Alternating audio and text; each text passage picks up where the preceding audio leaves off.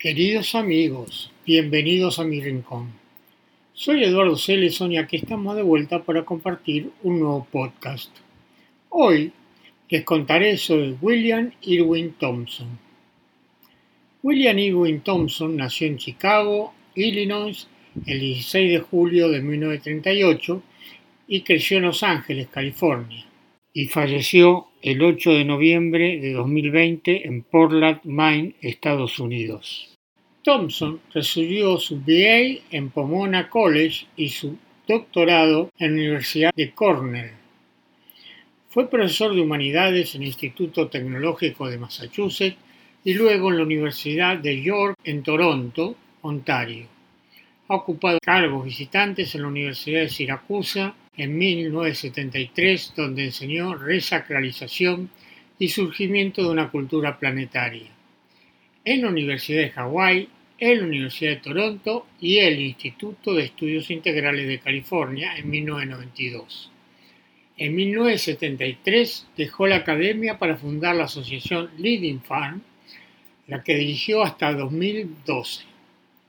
Era un grupo de científicos, poetas y eruditos religiosos que se reunían para discutir y participar en la cultura planetaria emergente que es entendida como la conciencia de ser parte integrante de una compleja y delicada red de relaciones que abraza a todos los seres vivos de la Tierra. Se desarrolla espontáneamente y toma forma en las últimas décadas, extendiéndose exponencialmente en todos los ámbitos de la cultura contemporánea y convirtiéndose así en una especie de punto central de agregación de la nueva cultura holística emergente. La conciencia planetaria, según la mayoría de los observadores más atentos, es también la clave para resolver la dramática situación de crisis ecosistémica, social y cultural causada esencialmente por una concepción fragmentada o por una falta nociva de la visión global. De ahí la advertencia de pensar globalmente, actuar localmente.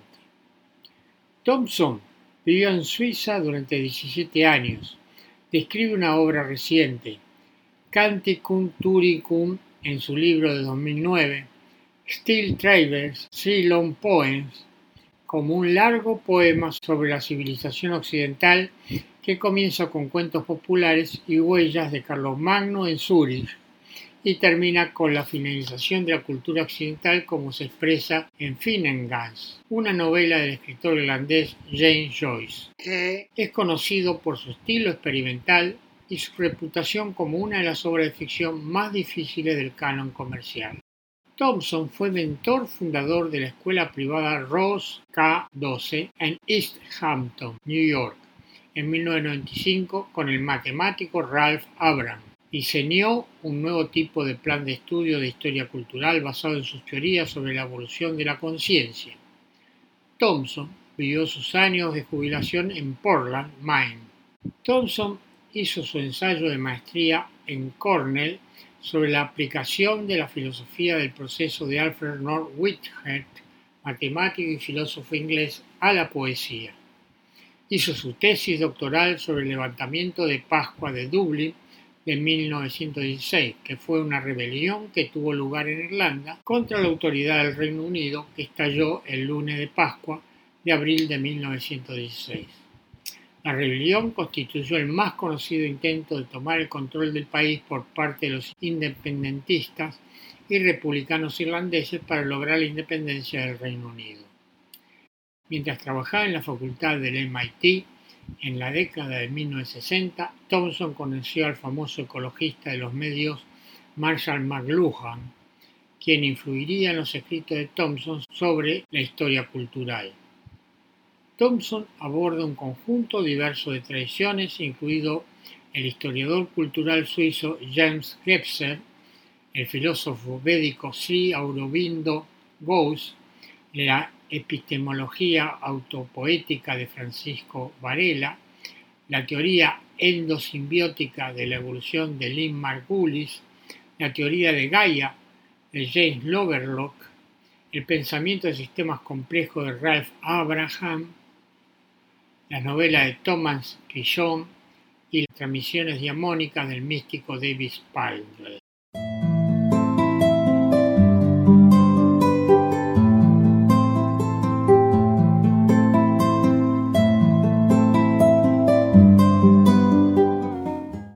Thomson pensó que con el surgimiento de la era integral y sus expresiones en los medios electrónicos se requería un nuevo modo de discurso.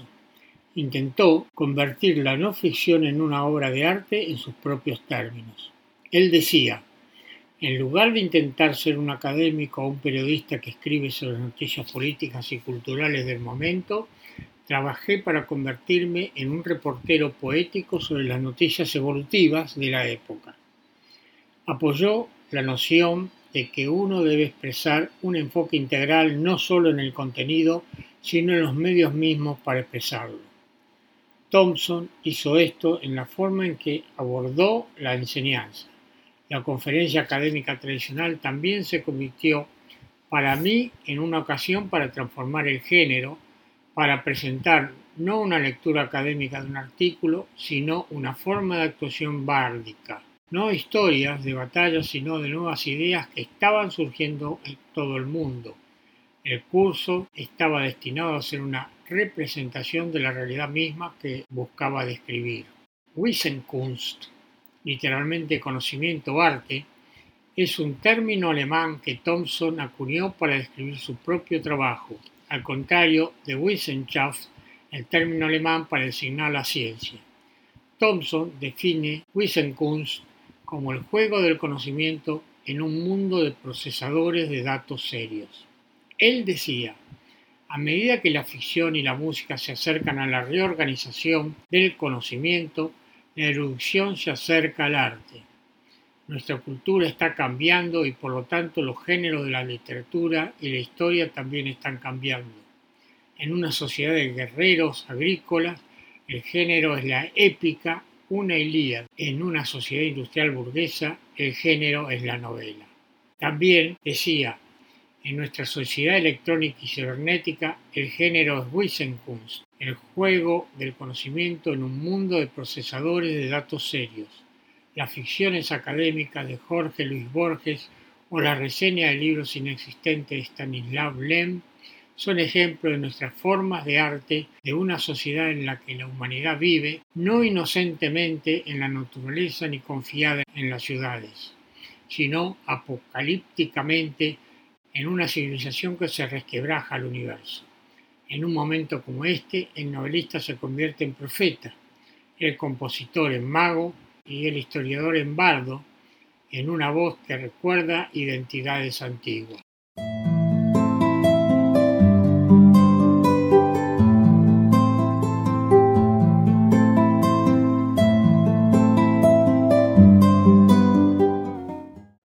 En este bloque les contaré sobre sus obras. En su aclamado trabajo de 1981, El tiempo que los cuerpos caen tardan en salir a la luz, mitología y en sexualidad y el origen de la cultura, Thompson criticó lo que considera las pretensiones arrogantes de la sociobiología de E. O. Wilson, un biólogo naturalista, ecólogo y entomólogo estadounidense conocido por desarrollar el campo de la sociobiología que intentó subsumir las humanidades a la biología evolutiva. Luego, Thompson revisó y criticó los estudios sobre el surgimiento de la civilización desde el Paleolítico hasta el período histórico. Analizó las suposiciones y prejuicios de los diversos antropólogos e historiadores que han escrito sobre el tema e intentó pintar un cuadro más equilibrado. Describió la tarea del historiador como más cercana a la del artista y poeta que a la del científico. Thompson decía, debido a que hemos separado a la humanidad de la naturaleza, al sujeto del objeto, a los valores del análisis, al conocimiento del mito y a las universidades del universo, es enormemente difícil para cualquiera que no sea un poeta o un místico entender lo que está sucediendo en el pensamiento holístico y mito poético de la sociedad de la edad de hielo. El mismo lenguaje que utilizamos para hablar del pasado habla de herramientas, cazadores y hombres, cuando cada estatua y pintura que descubrimos nos grita que esta humanidad de la edad de hielo era una cultura del arte, el amor por los animales y las mujeres. Thompson consideraba que la religión de la edad de piedra se expresaba en las estatuillas de Venus, las pinturas rupestres de Lascaux Catal Uyuk y otros artefactos y es una forma temprana de chamanismo. Él creía que a medida que la humanidad se extendió por todo el mundo, se dividió en culturas separadas. Esta religión chamánica universal de la diosa madre se convirtió en las diversas tradiciones y religiones esotéricas del mundo. Utilizando este modelo, analizó la mitología egipcia, los himnos sumerios, la epopeya de Gilgamesh, el culto a Quetzalcoatl y muchas otras historias, mitos y tradiciones. Thompson se refiere a menudo al Kriya Yoga, una poderosa técnica de meditación basada en la ciencia de la respiración que tiene como objetivo ayudar a los buscadores espirituales a alcanzar la cima de la experiencia espiritual, comunión constante con lo divino. Con alegría y facilidad y al yoga nidra, un término sánscrito que significa sueño yógico, que es una técnica de relajación que tiene como objetivo inducir una relajación física, mental y emocional completa a través de ejercicios que trasladan la conciencia del mundo externo al reino interior y que parece ser la tradición espiritual con la que se siente más cómodo. En su obra de 1996, cuyo título traducido es El nacer, artefactos y textos en la evolución de la conciencia, Thompson aplicó un enfoque similar a su libro de 1981 a muchos otros artefactos, culturas y periodos históricos. Sin embargo, una diferencia notable es que el trabajo de 1996 estuvo influenciado por el trabajo del fenomenólogo cultural James Gebser. Las obras y autores analizados incluyen el Emuná Elish, Homero, Hesíodo, Safo, el libro de los jueces, el Rig Veda, el Ramayana, los Upanishad, el Bhagavad Gita y el, Tao Te. Thompson analizó estos trabajos utilizando el vocabulario de la teoría cognitiva y de la teoría del caos contemporáneas, así como las teorías de la historia, en 1998 se publicó una versión de bolsillo ampliada. La frase naciendo es una traducción del término griego ginestai, del cual se deriva la palabra Génesis. En su libro de 2004 Self and Society, Studies in the Evolution of Consciousness, que en castellano sería Yo y Sociedad, estudios sobre la evolución de la conciencia, y en colaboración con el matemático Ralph Abraham, Thomson relacionó las lecturas de Gebser con periodos en el desarrollo de las matemáticas, aritmética, geometría, álgebra, dinámica y caótica, y en la historia de la música.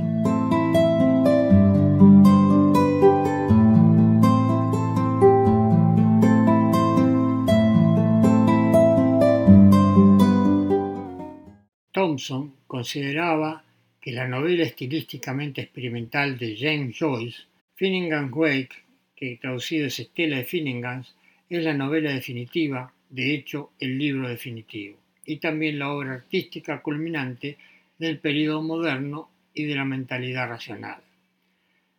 Thompson estaba fascinado por la ciudad de Los Ángeles, donde creció, y por Disneylandia, que consideraba la esencia de Los Ángeles. También ha escrito un libro sobre el levantamiento de Pascua en 1916 que fue una rebelión que tuvo lugar en Irlanda contra la autoridad del Reino Unido, que estalló el lunes de Pascua de abril de 1916. La rebelión constituyó el más conocido intento de tomar el control del país por parte de los independencistas y republicanos irlandeses para lograr la independencia del Reino Unido. También Thompson ha criticado la crítica literaria postmoderna, la inteligencia artificial, el futurismo tecnológico de Raymond Kurzweil, las teorías contemporáneas de la filosofía de la mente de Daniel Dennett y la cosmogonía astrobiológica de Zacharias Sekin.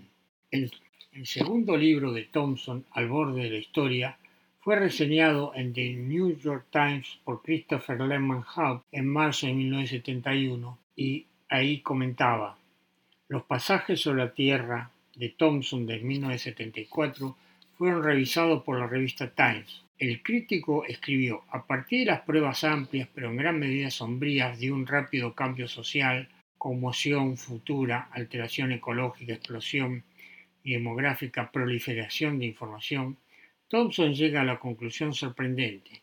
Somos la generación culminante de la evolución cultural humana. El hombre, afirmaba, ahora volverá a caer en una nueva edad oscura o evolucionar hacia un ser superior y más espiritual. ¿Qué camino tomaremos? El autor opta por la evolución.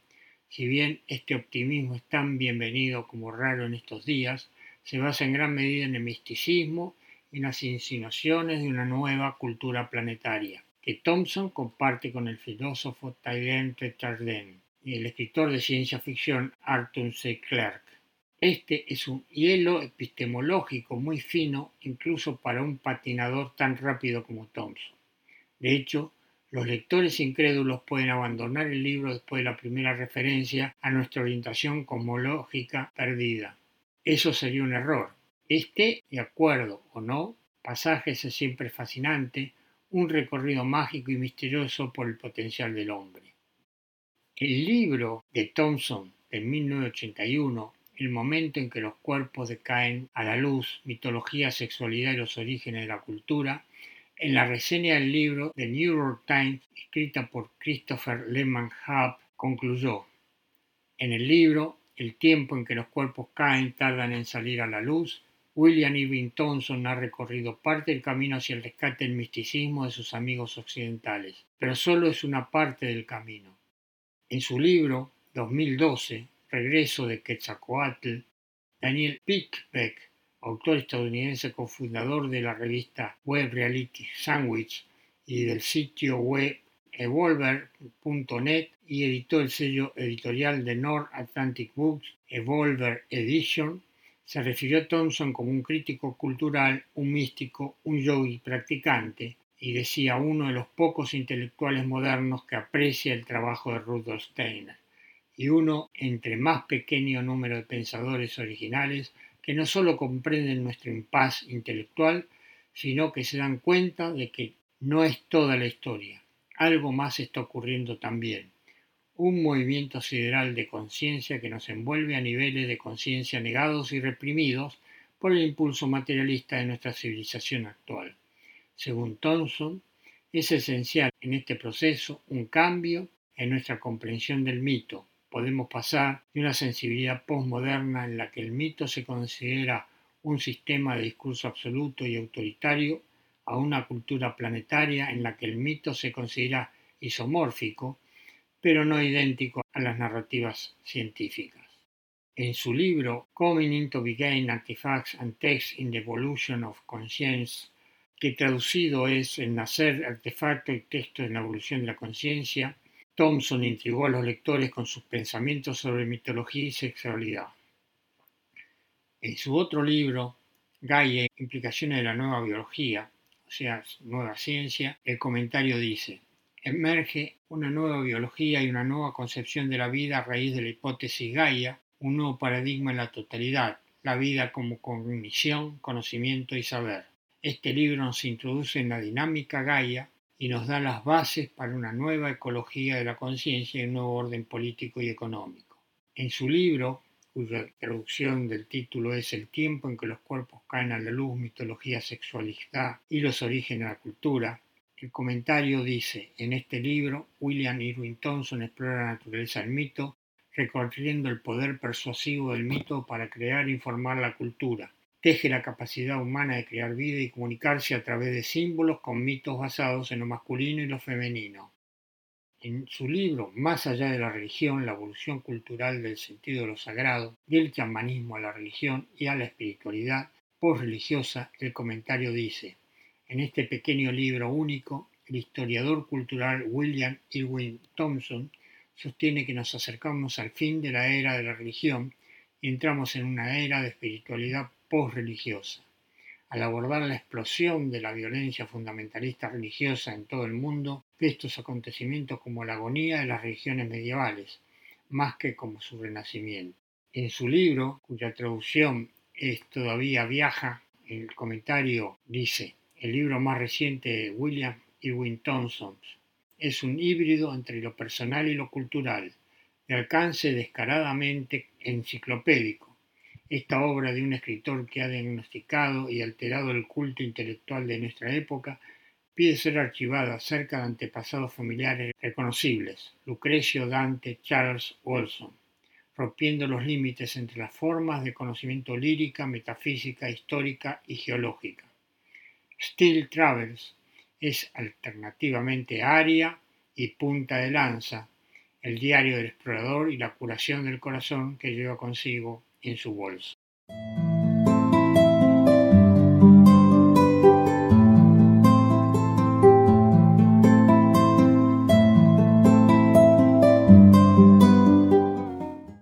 Ahora les contaré sobre otros títulos de Thompson que están editados en inglés y cuyos títulos traducidos al español son Revista Comunidades número 75 del verano de 1988, Planetización, Al borde de la historia, Mundos interpenetrados y separados, transformar la historia a un nuevo plan de estudios para una cultura planetaria. Nick Watch y Die Shift, Poemas, de 2007 a 2014. El reemplazo estadounidense de la naturaleza, actos cotidianos y evolución escandalosa de la vida económica. Yo y la sociedad. Pensando juntos en el borde de la historia, una memoria de la asociación Lindy Farm de 1972 a 2012. Oscuridad y luz dispersa. Jade azul de la estrella de la mañana, ensayo y ciclo de poemas sobre Quetzalcoatl. Caos reconsiderado, el orden liberal y el futuro de la política internacional. Gaia 2, emergencia, la nueva ciencia del devenir, cambio del Pacífico. De la nación a la emanación, cultura planetaria y gobernanza mundial. Paisaje imaginario. Pasaje sobre la Tierra, la caída en el tiempo, mitología, sexualidad y der Ursprung der Kultur poemas seleccionados de 1959 a 1989. El mal y el orden mundial, en 1951. Y este último, Isla fuera del tiempo, una memoria de los últimos días de la Atlántida.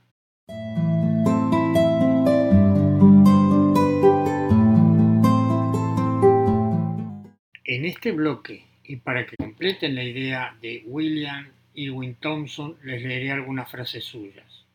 La primera dice, como una sombra que no nos permite saltar por encima de él, pero se mueve con nosotros para mantener la distancia adecuada, la contaminación es la respuesta de la naturaleza a la cultura. Cuando hayamos aprendido a reciclar la contaminación hacia potente información, se habrá pasado por completo la nueva ecología cultural. La segunda frase dice, si usted no crea su destino, usted tendrá su destino infligido a usted. La tercera frase dice, en el borde de la conciencia no hay explicaciones, hay innovaciones solo de un mito. La cuarta frase dice, un mito que nunca se sabe es una relación entre lo conocido y lo desconocido. La quinta frase dice, esta línea de la costa en la isla del saber se encuentra con el mar insondable de nuestro propio ser en el paisaje del mito. La sexta frase dice, la interfaz entre una economía industrial y la biosfera es lo que el Estado-nación industrial no puede manejar, de modo que la nueva cultura no se basa en el territorio del Estado-nación, se basa en procesos biológicos y ecológicos, por lo que la atmósfera es más el modelo que la Tierra, y la ciencia que describiría los procesos de la atmósfera son más las nuevas ciencias dinámicas complejas sistemas caóticos de nubes que son los terrones. La séptima frase dice, El orden y la belleza de la naturaleza, editado por David Fiedler en 1997, en el paso de la democracia directa a la democracia representacional, el libro impreso se convirtió en una encarnación del pensamiento para el autor físicamente ausente. Y así, la forma de arte popular del libro popular y del folleto representaron ideas y contribuyeron al espacio público de las filosofías políticas de la Ilustración. La televisión, sin embargo, ahora genera este nuevo tipo de espacio público y crea este nuevo mundo, no el de la ciudadanía educada en una república, sino el del electrocampesinado en el estado de entretenimiento. Recordemos cómo la gente dejó de cantar en los pubs cuando trajeron el televisor y apreciaremos la nueva pasividad en la que la gente deja de votar por sus representantes mientras la televisión se apodera de las campañas electorales. La octava y última frase dice, en Europa se hace filosofía interpretando un discurso sobre el texto de otro, y así Derrida repasará a Heidegger y Habermas ampliará el corpus de Marx, pero en Estados Unidos nunca se puede salirse con la suya con cosas pervertidas como esa, porque hay que generar filosofía a partir de cosas reales, como las computadoras o la televisión. Es necesario consultar la revista Omni para tener una idea de este juego de tipo de pedido por correo. La ciencia mental de la mecánica popular está lleno de artículos sobre cascos, de meditación y cómo descargar el alma de las computadoras para que cuando tu cuerpo se desgaste pueda vivir para siempre. Lo que falta por completo en Europa es precisamente lo que se encontrará en Estados Unidos, es decir, un Umwelt electrónico en el que la historia sea reemplazada por películas, la educación por entretenimiento y la naturaleza por tecnología. Esta peculiar combinación de bajo kitsch y alta tecnología genera un mundo post-histórico que ningún intelectual literario europeo puede comprender.